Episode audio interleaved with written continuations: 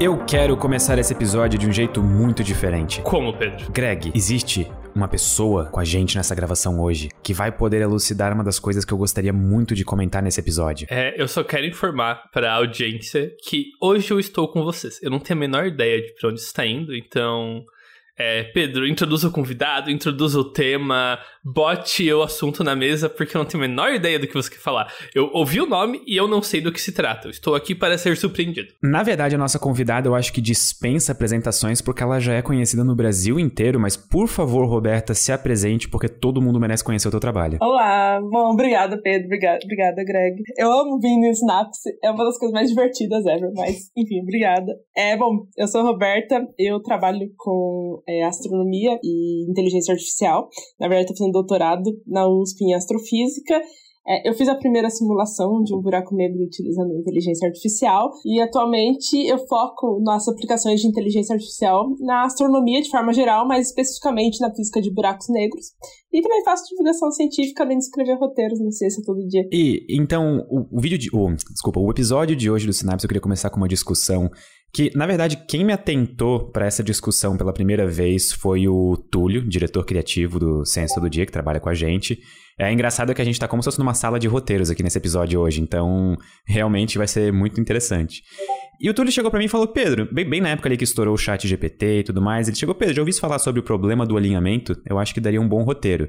E aí eu comecei a ler um pouco sobre e fiquei muito interessado. E eu pedi pra Roberta: Roberta, consegues escrever um roteiro sobre o problema do alinhamento? E o resultado tá no ar já. É um vídeo bastante impactante. As pessoas amaram a discussão. Muitas delas conseguiam imaginar é, é, esse problema, mas não sabiam que ele tinha um nome, por exemplo, tipo, e isso levantou umas discussões muito interessantes na internet. Então eu gostaria de usar essa primeira metade do nosso episódio do Sinapse de hoje para justamente discutir o problema do alinhamento, as suas causas, como a gente pode combater ele. Então, Roberta, se eu não estiver pedindo muito, você poderia dar uma breve introdução ao que, que é o problema do alinhamento, por que, que ele surge? O problema do alinhamento, é, acho que é igual você falou, né? Que muita gente conhece o problema, mas não por esse nome. Bom, o problema do alinhamento ele se resume em, em convencer a inteligência artificial a se alinhar ao que a gente quer que ela faça de forma a seguir os nossos ideais. E ok, parece um pouco complicado isso da forma que eu falei, mas é basicamente os seres humanos a gente vai passar uma coisa para a inteligência artificial para fazer, por exemplo, o chat GPT, a gente pede para ele escrever um texto. E a gente tem que garantir que o que a IA, né, ou alguma máquina for fazer é exatamente aquilo que a gente quer. Então, por exemplo, se a gente quer que escreva um texto, a gente sabe que esse texto tem que ser escrito seguindo ética, seguindo o, o, o certo e o errado, e a gente não tem nenhuma garantia disso conforme as inteligências artificiais vão ficando cada vez mais avançadas. Então, isso pode escalonar desde problemas muito pequenos, por exemplo, o chat GPT errar e passar alguma informação errada, até mesmo a extinção da humanidade. Então, assim, a coisa pode escalonar absurdamente. E como exatamente. É... Porque, assim, eu acho que um dos exemplos mais famosos do problema do alinhamento é o problema do clipe de papel, né? Do, do Bostrom. Como exatamente que a gente. Assim, como exatamente que esse problema surge? Tu pode falar um pouquinho mais do problema do clipe de papel? Tipo, por, por que, que isso vira um problema tão sério, tão rápido com inteligências artificiais e não com outras ferramentas que a humanidade tem? Esse problema do clipe, ele é sensacional, porque eu acho que ele mostra de uma forma bem simples o que pode acontecer e o problema. E, e assim, o fundo do problema do alinhamento, né? Bom, o problema do clipe diz assim: foi um filósofo, Nick Broston, ele introduziu esse, esse problema, que é o seguinte: vamos supor que a gente tenha uma máquina super inteligente, a gente já alcançou a super inteligência artificial, né? A gente alcançou o AGI e a gente pede para essa máquina algo muito simples que é simplesmente aumentar a produção de clipes de papel no mundo. Então a gente quer é, intensificar essa produção de clipes de papel. Ok, é uma coisa simples, é uma coisa automatizada e que a princípio não parece nenhum problema, né? Mas é, a gente, bom, nessa, nessa ideia do Nick Broston, é, a inteligência artificial chega a uma conclusão: que se terminar a humanidade, aumenta a produção de clipe de papel, porque ela poderia utilizar os átomos que está no nosso corpo, por exemplo, o átomo de ferro que está no nosso sangue, para produzir mais clipes de papel. E aí, é, a humanidade percebe o erro que fez, né, em, em falar para essa inteligência artificial produzir muito clipes de papel, e decide desligar essa inteligência artificial de alguma forma. Mas ela entra no modo de autopreservação e ela começa a se autopreservar, então ela entra numa espécie de guerra com a humanidade, porque a humanidade quer desligar ela e ela vai é, se autopreservar, então ela vai cuidar né, de, da própria existência, ao mesmo tempo que ela está produzindo clipes de papel. Então, e é até um pouco é, paradoxal, porque ao mesmo tempo que ela está fazendo uma coisa que a humanidade pediu para ela fazer, ela também está em guerra com os seres humanos por causa do motivo que os seres humanos já tinham pedido no começo. E aí o que ele conclui, né, nesse, no final dessa história é que a inteligência artificial ganharia essa guerra, porque ela era muito mais inteligente, ela tem acesso à internet, ela tem acesso aos aviões, a radares, às sondas, satélites, etc. Então, provavelmente ela ganharia essa guerra. E, é, e aí entra essa discussão, né? Porque é uma coisa, é uma coisa simples, que é tipo produzir clipes de papel, e aí, basicamente, a, a, a, inteligência decide acabar com a humanidade e assim, a humanidade chega à extinção. E aí entra aquela coisa, né, de como que a gente faz para pedir algo para essas máquinas super inteligentes que elas façam exatamente aquilo que a gente quer que elas façam e não simplesmente chegar ao ponto de destruir a humanidade. Tá? Então. Greg, alguma consideração aqui? Se não tem mais uma pergunta para fazer. Não é mais uma pergunta, é meio que eu vou só confirmar que eu tô entendendo o que é o problema do alinhamento. E eu vou fazer, tentar com uma analogia aqui. Se você soltar uma pessoa sem educação formal no mundo, ela pode chegar a conclusões bem erradas sobre como o mundo funciona. Vide que a gente demorou milhares de anos para chegar na conclusão de que doenças são passadas por bactérias.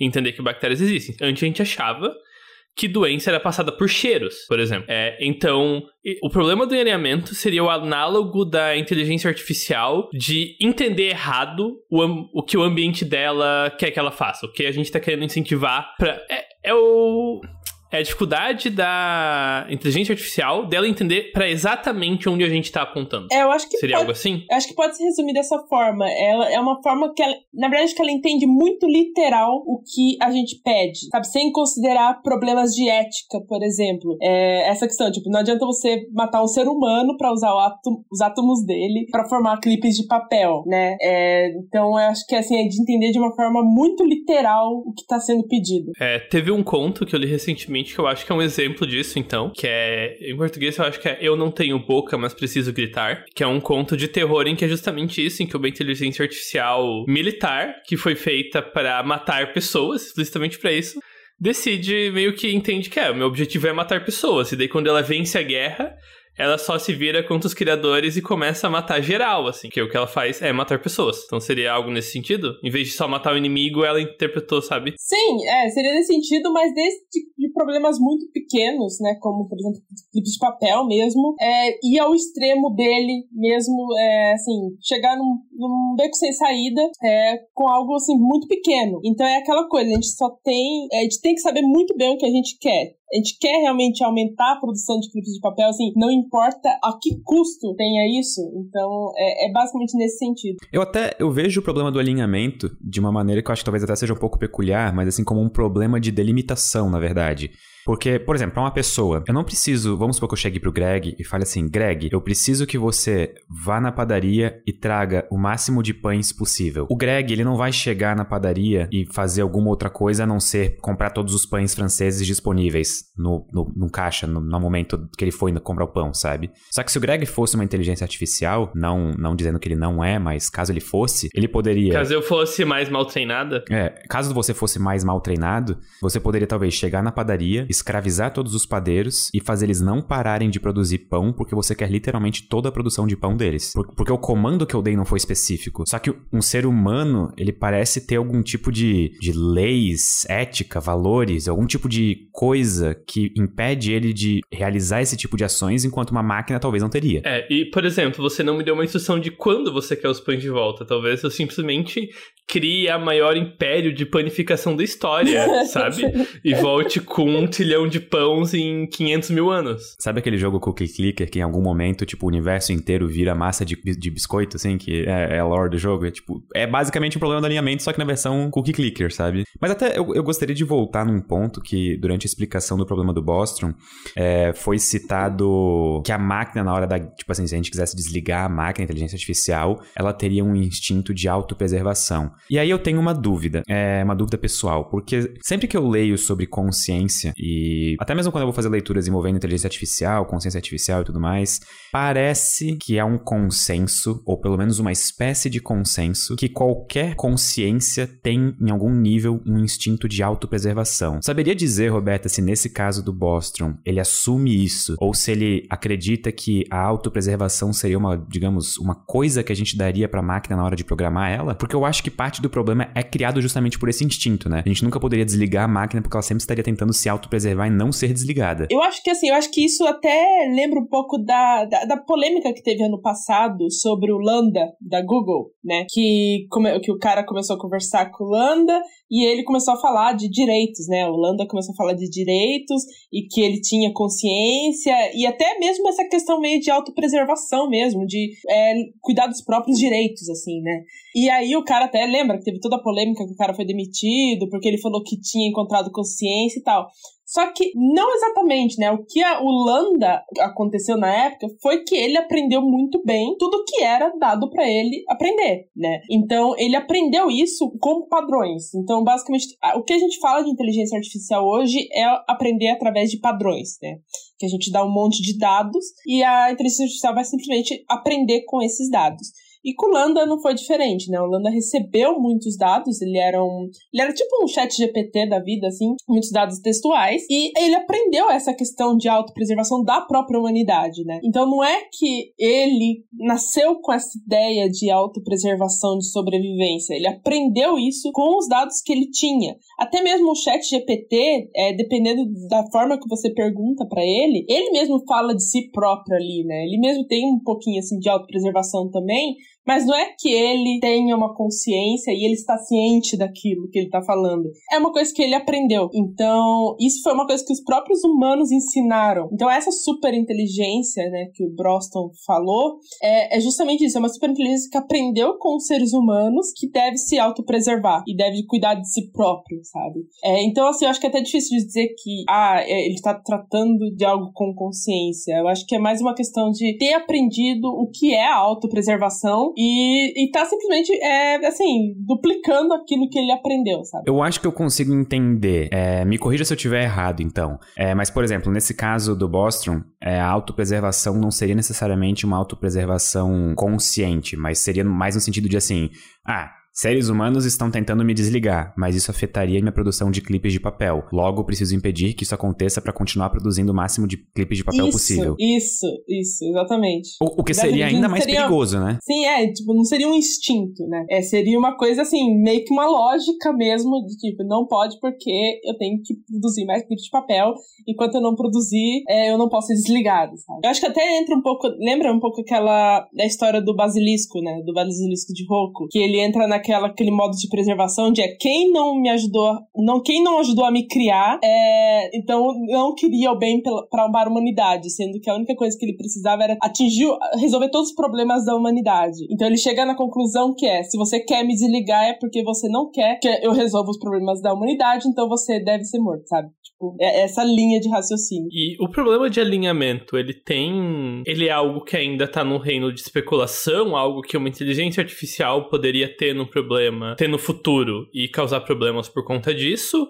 Ou a gente já tem exemplos práticos de isso atrapalhar no treinamento de inteligências artificiais atualmente? É, é algo mais, tipo, da filosofia e ética de inteligência artificial? ou já é parte realmente do campo de forma prática? Já é uma realidade, é, inclusive já tem até, assim, acidentes que aconteceram em 2018, no caso. É, teve um acidente do, da inteligência artificial do Uber, de carro autônomo, que é, era basicamente ele recebeu a informação de que ele não podia é, atropelar pessoas, não podia, assim, tinha que respeitar as pessoas, né, passando na frente. Tipo, só que o que ele aprendeu? Ele aprendeu que ele tinha que parar sempre quando uma pessoa estava passando na, na faixa de pedestre. Ele não recebeu a informação de que as pessoas poderiam passar sem ser na faixa de pedestre. E além disso, ele não teve outra informação de que pessoas podem estar com é, bicicletas do lado do corpo. Tipo, alguém tá segurando o guidão da bicicleta e levando a bicicleta é, do lado do corpo. Por causa disso, ele recebe, ele acabou é, se envolvendo em um acidente que, inclusive, levou à morte de um ciclista. Porque é, isso é um dos exemplos assim, básicos do, do problema do alinhamento, que ele, ele aprendeu, só que por defeito nos dados que ele aprendeu, que o,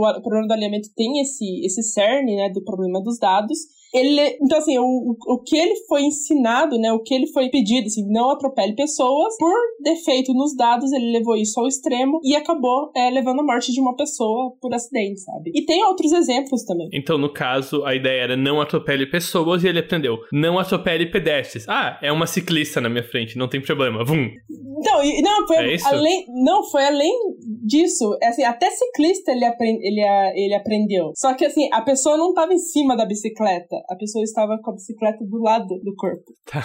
É, é, então ele aprendeu a não atropelar pedestres, não atropelar ciclistas, mas não aprendeu a não atropelar pessoas carregando bicicletas. Isso. Tá. Tipo assim, provavelmente se tivesse um urso andando de bicicleta, por mais absurdo que isso pareça, provavelmente esse urso não teria sido perdoado, sabe? Justamente porque a IA não aprendeu sobre um urso andando na bicicleta, ela aprendeu sobre uma pessoa andando na bicicleta. Uh, acho que isso toca no fato de que inteligência artificial são basicamente caixas pretas que a gente tá treinando para processar dados, né? A gente cria cenários e deixa os fios se reconectarem e torce pro resultado ser o que a gente queria, né? Mas a gente. O que exatamente acontece dentro da cabecinha de uma IA ainda é bem misterioso, até onde eu sei. Tô correto aqui, Robson? Eu, assim, eu acho que. Eh, você tá indo pro caminho certo, mas uhum. acho que tem uma, uma pequena diferença. Porque, assim, então, o que, o, o qualifique está, aí pra mim. Bom, o que está dentro de um modelo, né, é, de uma arquitetura, a gente sabe muito bem o que, isso, o que tá acontecendo lá dentro, né? É uma função matemática que a gente até consegue, assim, a gente consegue acessar e saber onde estão os problemas. Mas existe um, um problema que eu acho que assim, aí, que aí sim eu acho que entra a questão da caixa preta. Que, na verdade, são, são dois pontos. E isso até mesmo o próprio é, autor do livro que escreveu o problema do alinhamento, né? É, o, o nome do livro é Problema do Alinhamento, é, que ele, ele até fala nessas palestras. O, pre, o primeiro problema são os dados, então eu acho que a caixa preta está nos dados, porque tudo que ela vai aprender está é, na, nesses dados. Então, por exemplo, se você ensinar cachorro e gato para ela, ela vai saber o que é cachorro e gato, mas ela não vai saber saber o que é um elefante, por exemplo, porque ela não teve acesso a esses dados. Então precisa sempre ter é, noção de que o que ela vai aprender é o que está no dado, não adianta fugir daquilo. E isso é inclusive o problema do Uber, né, que eu citei, foi exatamente aqui. Né? Ela tinha informação de pedestres, ela tinha informação de ciclistas, mas ela não tinha informação sobre pessoas segurando uma bicicleta, sabe? Então, esse demonstra bem um dos problemas. E o segundo é a questão da função que vai quantificar o quanto aquela inteligência artificial está errada ou está certa. Isso é uma parte fundamental do aprendizado, tá? É, é uma função que ela tem um nome, ela chama loss function, ou é função de perda, o nome assim, literal, mas é basicamente uma função de erro que quantifica o aprendizado. Então, ela sempre vai tentar minimizar essa função de erro. Só que aí entra em um, em um grande problema, que é o seguinte: não existe, assim, os erros não são os mesmos, então não existe erros iguais, né? É, e isso até entra até no próprio vídeo, né? Se for assistir lá no vídeo do do Pedro sobre problema de alinhamento, fala que do problema do Google Fotos, né? Quando foi lançado, esse problema é, assim, ele estava errando as classificações quando criou aquelas classificações de pastas, né? E aí, um, um dos erros era que confundia gato com lince, por exemplo. Esse, ok. Só que aí teve um outro problema, um erro que um, foi um desenvolvedor de web que ele postou foto dele com uma amiga e o classificador colocou como gorilas. E isso foi um caso assim, extremo de racismo que levou assim, é, a Google foi indenizada. Foi assim, foi um absurdo. E para ter noção como que aquele, aquela, aquele classificador foi ensinado? Que um caso de racismo, né, colocar uma pessoa negra como, como gorila é um caso muito pior, é um erro muito pior do que chamar o gato de lince, sabe? É, então, existe é, eu acho que assim, a, a, o grande mistério tá justamente nessa, nessa função de erro. Como que a gente quantifica o quanto aquela inteligência artificial tá acertando ou não? E quais erros são piores do que os outros, sabe? A gente não tem uma função matemática ainda que seja capaz é, de ensinar ética, né? Eu acho que a palavra certa é ética para uma inteligência artificial. Então, eu acho que sim, existe essa questão de, do mistério de uma inteligência artificial,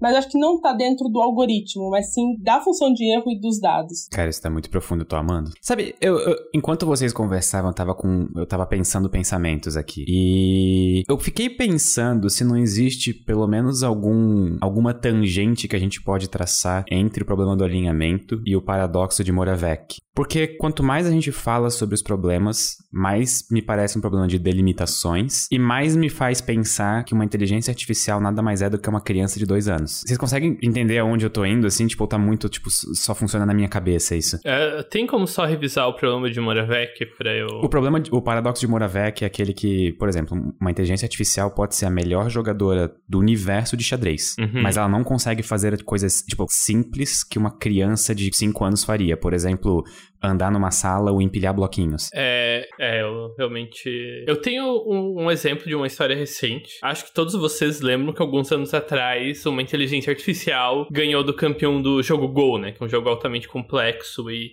E que não é tão calculável como o xadrez é, certo? É, faz algum tempo que aprenderam a consistentemente vencer essa inteligência artificial simplesmente jogando da forma, entre aspas, errada, de um jeito que ninguém tinha jogado antes na história. Porque o tipo de jogo que a galera força contra esse IA agora eram jogos que não tem nos registros. E que ela nunca chegou por conta própria. Tipo, acharam meio que um buraco no treinamento dela, um estilo de jogo que ela não sabe enfrentar. Eu, assim, eu tenho opinião que até conecta com o que o, o que o Pedro falou sobre o paradoxo de Moravec e o problema do alinhamento. Eu acho que, assim, eles estão conectados por uma coisa que, assim, que eu nunca tinha pensado nisso antes, tá? Mas eu fui numa palestra em 2019 no Kipu. É, o Kipu é o maior encontro de inteligência artificial da América Latina. E lá estava, assim, estava assim, online, né? O, é, o, ele não pôde ir, o Yoshua Benjo, que foi o vencedor do prêmio Turing de 2019 também e que é basicamente o Nobel da computação, né? E aí eu tava muito ansiosa para essa palestra e essa palestra, sim, foi a melhor palestra que eu já fui na minha vida. E lá ele fala uma coisa que, assim, para mim explodiu minha mente naquele momento, assim. É, ele tava falando sobre consciência, né? É, inteligência artificial e consciência, e se a gente vai chegar, se a gente tá chegando nessa, nesse ponto. E aí teve uma parte da palestra que para mim foi sensacional, que ele pergunta, né, por que, que a inteligência artificial não vai ter consciência, pelo menos nos próximos anos, com as técnicas que a gente tem agora. E aí, a gente. E aí, assim, pra, agora o momento que explodiu minha mente foi que ele disse que assim, a gente logo quando a gente pensa em inteligência artificial, a gente pensa em lógica. A gente acha que a, a máquina ela é boa em lógica, né? Porque é basicamente cálculos e zeros e uns, então assim, a gente pensa logo em matemática, e ela é muito boa em matemática, então, ah, ela é muito boa em lógica. Mas ele fala que não, que esse pensamento é errado. Na verdade, ela é péssima em lógica, ela é boa em intuição. E aí ele dá um exemplo, que, por exemplo, é da gravidade, né? Uma, ele, eu lembro que ele usou o exemplo da maçã caindo de uma árvore. É, se você mostrar várias é, imagens de uma maçã caindo de uma árvore para um modelo, para um aprendizado, seja através de imagens ou de vídeos, ela vai aprender que maçãs caem da árvore, porque, enfim, as coisas vão direto para o solo. Mas ela nunca vai chegar na conclusão de que é é por causa da força gravitacional que uma maçã cai no chão. E isso é muito a, tem a ver com que uma criança aprende. Então tem a questão do paradoxo de Moravec também, né? Que uma criança, ela não precisa saber força gravitacional para saber que quando ela jogar um brinquedo no ar, ela vai, o brinquedo vai cair em direção ao solo. Ela não precisa disso. Ela simplesmente ela sabe por intuição. Então, eu acho que tudo isso tem um pouco a ver com o que o, o Yoshua falou na época. E acho que esse o cerne da questão, que o, as técnicas que a gente tem hoje, elas ensinam intuição, né? É, é simplesmente, re, simplesmente reconhecer padrões e não necessariamente ensinar lógica de que, por exemplo, P igual a MG é, é o motivo que as coisas caem é, no solo. Então, assim, isso eu acho que tudo, eu acho que sai desse, dessa, dessa ideia, né? Que a inteligência artificial que a gente tem hoje é através da intuição. Então, só para fixar e deixar claro na minha mente, uma inteligência artificial totalmente poderia entender que sempre que um objeto é jogado, ele cai de volta pro que a gente, humanos, chamam de chão. Mas ela nunca teria a capacidade de fazer, por exemplo, uma tabela e chegar até numa relação de P igual a MG e descobrir que... Perdão, pera. Meu Deus, porque tô animado que eu nem engasguei. Ela nunca chegaria numa relação P igual MG pra chamar, por exemplo, ah não, existe uma força chamada. Tipo, basicamente uma inteligência artificial nunca chegaria nas leis da física, do jeito que elas são hoje. Isso, isso, com as técnicas de hoje, não. Até mesmo essas técnicas que, é, por exemplo, de é, regressão simbólica, é, é, logis, symbolic, logis, é, symbolic regression, é, mesmo essas técnicas, né, falar, ah, descobrir uma equação nova. Não, não descobriu uma equação nova por si própria. Simplesmente você dá várias combinações de equações, ela faz os cálculos e compara com os dados. É basicamente isso. Ela não descobriu nada novo, foi o próprio ser humano que dá para ela essas equações, sabe? É, é, ela tá fazendo basicamente um teste e erro. E de uma forma muito rápida, né? Porque, enfim, ela consegue processar muito mais rápido do que a gente. Mas é basicamente isso, ela não chega numa conclusão sozinha nas equações. E com as técnicas que a gente tem hoje é simplesmente observação. Então ela observa e intui alguma coisa. E isso é, inclusive, é uma das coisas assim, da física, pelo menos que é a minha área, né, astrofísica, é que justamente reconhecer os padrões, que padrões que ela tá vendo ali que talvez a gente não esteja vendo, sabe? Mas ela não consegue, por exemplo, retornar uma equação por si própria, sabe? Eu ouvi isso abordado por um professor meu de física que eu também li alguns livros sobre isso, do que algumas pessoas chamam do problema inverso, que se você tem a, tanto via dados quanto a lei de Newton, é muito fácil saber como uma órbita se parece. Agora, pegar os dados das órbitas e deduzir as leis de Newton a partir dos dados que você tem de órbitas e maçãs caindo e todo o resto, é o problema que é atualmente a única a coisa que só humanos sabem fazer. E até quando máquinas fazem é com grande auxílio de humanos, sabe? Não é o que uma inteligência artificial consegue olhar para um conjunto de dados novo não processado, entender o que, que é útil e o que não é e deduzir uma possível nova lei física do, da realidade, assim. Sim, é, é, é basicamente isso. É, acho que isso resume bem. E, assim, das coisas que estão sendo feitas hoje de progresso, inteligências artificiais, existe alguma luz no horizonte de alguma nova técnica ou alguma, alguma tentativa de fazer justamente esse problema inverso que o Greg falou? Ou, por hora, inteligências artificiais vão sempre precisar de humanos para descobrir leis da física? Bom, assim, por hora, pelo que a gente tem agora, é, a gente, é, é, esse é o que funciona melhor, né? Esse processo de observação é o funciona melhor. Inclusive, ano passado ou retrasado, agora eu não lembro se foi em 2022 ou 2021, é, saiu uma publicação numa revista que era justamente uma questão sobre se, se a gente está chegando ao limite da inteligência artificial, porque faz muito tempo que a gente não tem um grande, um grande avanço nas técnicas de inteligência artificial, tá? O último grande avanço é, são as Transformers, que, que é a, a base do GPT, né? Do GPT-3, ChatGPT, etc. Que as Transformers elas foram publicadas em 2019.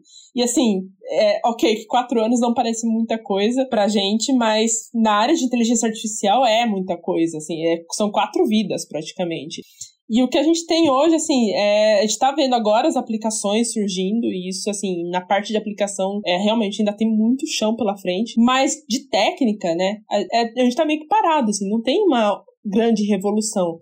Mas existe sim vários times que tentam é, em diferentes abordagens. Tem, por exemplo, o Miles Cramner, que ele é um físico, atualmente ele é professor de Harvard, e o foco dele é justamente o, a intersecção entre física e inteligência artificial. E ultimamente, assim, os artigos que eu vejo que ele está publicando ultimamente, todos eles é nessa questão de é, regressão simbólica, que é justamente para encontrar equações físicas, né? Mas é dessa forma que eu, que eu falei. Você dá uh, as funções e ela faz várias combinações de funções para ver se dá certo.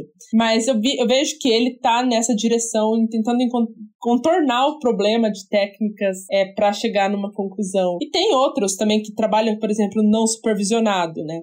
É, que a gente sempre, quando a gente vê, sempre é ou é semi-supervisionado, ou seja, é, talvez dê algumas é, alguma resposta para inteligência artificial durante o aprendizado.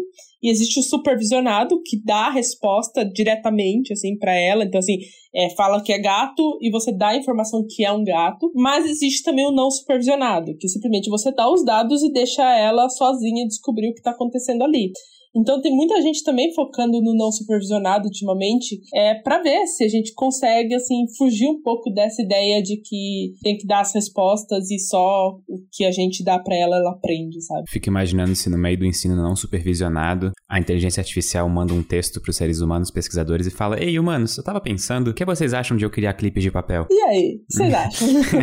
Qual a opinião de vocês? Greg, algum remark sobre o que discutimos até aqui? Eu só quero dizer que essa sugestão final do Pedro, ela. Você tá assustadoramente perto de reinventar algo que já foi inventado, Pedro, que é um livro chamado Mochileiros da Galáxia, em que uma inteligência artificial fala, pô, galera, 42, né? Mas por que 42? 42. Eu, eu, inclusive, tô colocando esse livro no meu Goodreads agora, porque eu me envergonho de nunca ter lido. Nossa, nunca leu? É, exatamente, eu preciso, preciso ler. Esse é, é assim, é basicamente o tutorial de todo nerd. É, alguma colocação final sobre inteligência artificial, sabe? Eu, já, eu estou bem satisfeito. É, inclusive até dificuldade de pensar em, enfim, pra onde ir. Não, eu, te, eu tenho só um, uma colocação final, que é, é justamente essa questão do, do, do, que esperar agora, né, nas próximas, nos próximos anos, né. Eu acho ao meu ver, que tá. Que essas, esse avanço que tá tendo, por exemplo, o chat GPT, eu vou usar o chat GPT como exemplo. É, o chat GPT, ele vai nos, vai nos ajudar muito. Mas não pela questão do tipo, ah, ele tem uma consciência e ele sabe o que é melhor para ele. Não. Não nesse sentido. Porque ele aprendeu com todos os dados que tem na, na internet. Então, assim, ele sabe muito, tipo assim, ele sabe, é, bom, ele processou tudo isso, então ele sabe onde encontrar o, as questões.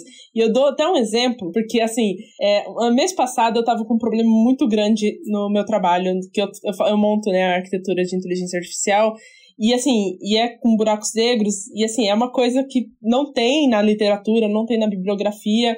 E eu tava com esse problemão que eu não achava em lugar nenhum é uma solução para esse problema. Não achava. Eu procurei assim na internet, procurei em artigo, procurei em todo lugar, não achava. E aí eu fui falei, eu quero saber, eu vou tentar com o chat GPT. Aí eu mandei pro chat GPT, né? Aí fui conversando com ele. E assim, ele me ajudou, sabe? É, provavelmente ele tem essa informação de algum artigo X que não que eu não consegui encontrar, mas ele processou essa informação e contribuiu com, com a, a solução e deu certo, assim, sabe? Deu certo construir. Então, eu acho que nesse sentido, é, as IAs ainda vão ajudar muito a gente a encontrar novas técnicas, sabe? Hobbs, imprescindível a sua participação nesse episódio. Mais uma vez, eu fico extremamente agradecido por você ter participado do Sinapse com a gente, porque todo Sinapse que você vem, as discussões são muito profundas. Muito obrigado mesmo. Obrigado, obrigado. E se quiser, mais uma vez, dizer quais são os seus arrobas, onde o pessoal pode acompanhar o teu trabalho. Bom, eu tô no Twitter, Instagram, TikTok, todos eles é import underline hobbs importe de importar, então underline ROBS. É, e bom, eu tô lá sempre falando sobre astronomia, astrofísica, inteligência artificial e também você pode acompanhar no Sexto Todo Dia os roteiros. Muito obrigado, Hobbs.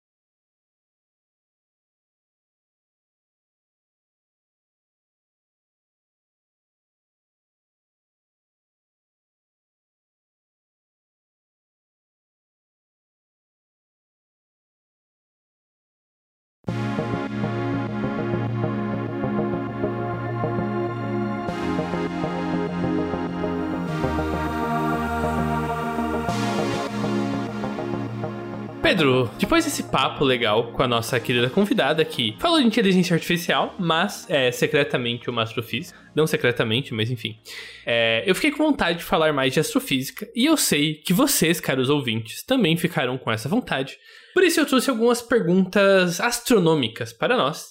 A primeira delas é uma indagação do Lucas Campos, que tem um certo ceticismo sobre é, duas coisas que têm um nome parecido, mas que são bem diferentes, que é matéria escura e energia escura. Em que ele meio que indaga que para ele isso parecem duas teorias científicas que não têm evidência. E aí que eu gostei, porque ele está errado de um jeito muito interessante. Porque o caso de matéria escura e energia escura é basicamente o oposto. É, matéria escura e energia escura são evidências científicas para qual falta uma teoria. Isso é muito engraçado. Então, vamos por parte, Pedro. Por que, que matéria escura tem que existir? O que, que você acha que é a bala no, no, na agulha da matéria escura? Eu acho que a bala é justamente o aglomerado da bala, que na verdade não tem esse nome em português, infelizmente, mas. É, em inglês é bullet cluster. É. Eu acho que todo mundo, em, em algum momento na, no curso de física, aprende dois casos. Primeiro, a velocidade de rotação de galáxias, como uma evidência de matéria escura. Uhum. E segundo, o Bullet Cluster. Então, primeiro falando do Bullet Cluster. Ele é um aglomerado bonito, bem colorido, que aconteceu, se eu não me engano, a colisão de é, duas, dois clusters de galáxias. É, só que quando a gente olha para ele, existe uma coisa meio estranha. A, o centro de massa desse aglomerado não está onde a gente vê a matéria. E isso é bem peculiar. Alguns ouvintes muito engajados talvez possam comentar que isso não é necessariamente um problema, porque, por exemplo, aqueles discos ocos, o centro de massa deles fica fora de onde tem matéria, fica exatamente no centro. Então a gente não tem como equilibrar perfeitamente. Sabe, sabe aquele Greg, aqueles frisbees? Frisbees? Sei. Então, fica fora. Mas é diferente, não significa que tem matéria escura no frisbee. Basicamente, a colisão entre os aglomerados de galáxia criou um cenário em que sendo o mais claro possível, matéria escura e matéria visível foram separadas. Dá para fazer uma análise de distorção de lente gravitacional e você vê certinho as duas coisas separadas. Então, assim, até o Bullet Cluster, eu acho que existia um argumento para que matéria escura não existia e que talvez a lei da gravidade precisasse ser alterada. Depois do Bullet Cluster, esse caso é muito, mas muito, mas muito mais difícil. E ele deixa bem claro que tem alguma coisa que a gente não vê que se comporta como matéria no sentido de ter gravidade. É, a outra forma, que é a forma com que matéria escura foi descoberta pela primeira vez, é o seguinte: existem duas formas de pesar uma galáxia. Pedro, do que, que uma galáxia é feita inocentemente? Se você olhar para uma galáxia, o que, que você vê? Matéria, estrelas, basicamente. Estrelas, estrelas brilhando, certo? Existe uma relação matemática bem direta entre a massa de uma estrela e quanto a luz é limite. E é bem fácil usar essa fórmula para ter uma estimativa boa de qual quanto uma estrela pesa, certo? Igualmente, você pode simplesmente olhar para uma galáxia, ver qual que é a luminosidade total dela, sabendo a distância, você calcula quanta massa uma galáxia tem. E você tem um valor. Que eu vou dizer que esse valor é 1, vamos dizer, uma massa galáctica, certo? Uma segunda forma de pesar uma galáxia é você olhar para a órbita das estrelas distantes do núcleo galáctico. A velocidade dessa órbita depende de quanta gravidade tem é, dentro da órbita, que é indiretamente uma medida de quanta matéria tem dentro dessa órbita, certo? Essa segunda medida de peso da galáxia dá em média 5 a 6 vezes mais matéria do que quando você mede por matéria luminosa. Então, se você olha para uma galáxia, você está vendo as estrelas brilhando numa galáxia compõe apenas um quinto da matéria da estrela. E a gente tem um modelo bom de distribuição de, por exemplo, poeira interestelar e essas coisas que são matéria comum, que não estão emitindo luz como estrelas, e a gente sabe que nem de perto tem o suficiente disso para compensar essa diferença. Resultado, tem algum tipo de matéria que a gente não vê no universo inteiro. E o nome dessa matéria? Matéria escura. eu acho que o caso da energia escura, ele, é, ele, tem uma história ainda mais profunda e interessante que talvez a gente até poderia transformar num episódio longo em algum momento. Mas, em resumo, a gente sabe que alguma coisa está fazendo o universo expandir mais e mais rapidamente a expansão acelerada do universo não faz sentido em um universo que é dominado por matéria, seja matéria comum ou matéria escura, porque essas matérias geram gravidade e gravidade causa atração. É simples assim. Se, se só tem matéria no universo, o universo deveria estar tá freando a sua expansão e se preparando para se juntar de novo. Só que esse não é o caso. A expansão está acontecendo cada vez mais rápido. Então quer dizer que existe alguma outra coisa que domina o universo e que causa essa expansão acelerada. E essa outra coisa não pode ser nem matéria normal, nem matéria escura. E essa, essa coisa é que a, gente energia escura. essa coisa que a gente não vê é energia escura. E aqui eu acho que tem uma pergunta muito óbvia que qual que é a relação de matéria escura e energia escura? Não tem nenhuma relação direta que a gente sabe. São dois problemas separados. Sim, em modelos de cosmologia você precisa usar as duas coisas mas não é. Elas não têm uma relação óbvia. Ela só serve basicamente pra gente se confundir num podcast e falar energia quando a gente queria falar de matéria e matéria quando a gente queria falar de energia. E depois as pessoas comentarem: Pedro, Greg, vocês erraram. Físicos e darem um péssimo nome pras coisas. É. Cara, é uma tradição de físico dar nome ruim pras coisas. A próxima pergunta veio do Guilherme Augusto e ele fala o seguinte: é sobre o nosso episódio de espaguetificação e cair em buracos negros. A pergunta é: Greg falou que preferia mergulhar de cabeça para morrer logo e não sentir a dor dos pés sendo espagueti espaguetizados. Pois bem, realmente, isso faz diferença? O ser humano médio tem 1,70, 1,80 de altura. Vamos arredondar para 2 metros, viu? Eu já gostei que ele já começa a pensar que nem físicos. Imaginando uma pessoa de frente para um buraco negro de milhões de quilômetros de diâmetro, com uma força gravitacional capaz de engolir estrelas você acha que realmente os seus grandiosos dois metros serão suficientes para ver uma diferença gravitacional entre o pé e a cabeça? E aí, Greg, você foi colocado na parede, ou melhor. Eu, eu não preciso achar, Guilherme Augusto, eu posso fazer as contas e aí que tá que eu acho que existe uma diferença. Você tá assumindo um buraco negro de milhões de quilômetros de diâmetro, e daí eu concordo. Quando eu tiver a milhões de diâmetro, milhões de quilômetros longe do centro da atração gravitacional, não vai fazer diferença. Só que não vai fazer diferença ao ponto que eu a menos que eu morra por falta de ar, se eu tiver com um traje espacial, eu vou passar do horizonte de eventos e eu vou chegar no ponto em que ou espaguetificação ou a existência de partículas de alta energia vão me aniquilar. E daí eu ir de cabeça para sentir o menos possível. O cenário que é perigoso, na verdade, são buracos negros menores, buracos negros é, estrelares aí,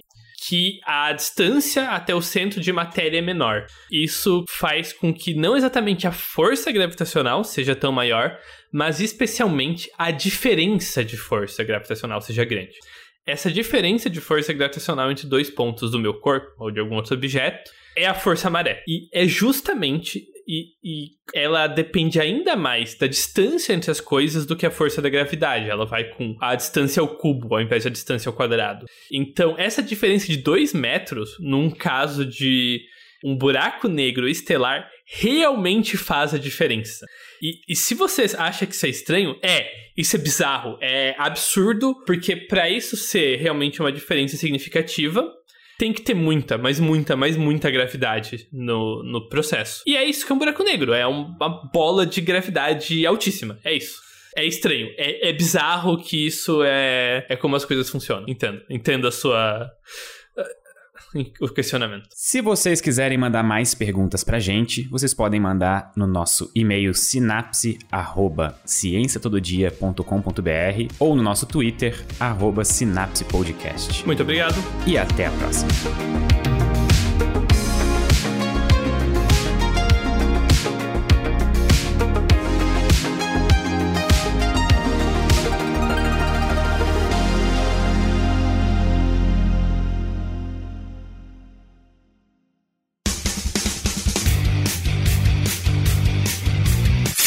Cortes, edição de podcast.